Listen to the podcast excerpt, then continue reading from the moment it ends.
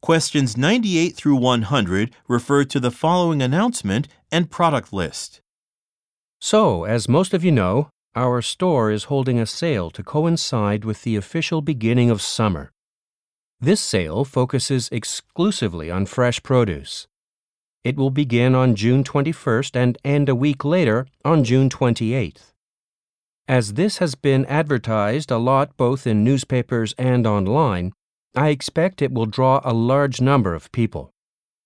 When you're putting discount stickers on the boxes, please remember that Evansville Farms has asked that we not include them in the sale. Everything else is 25% off.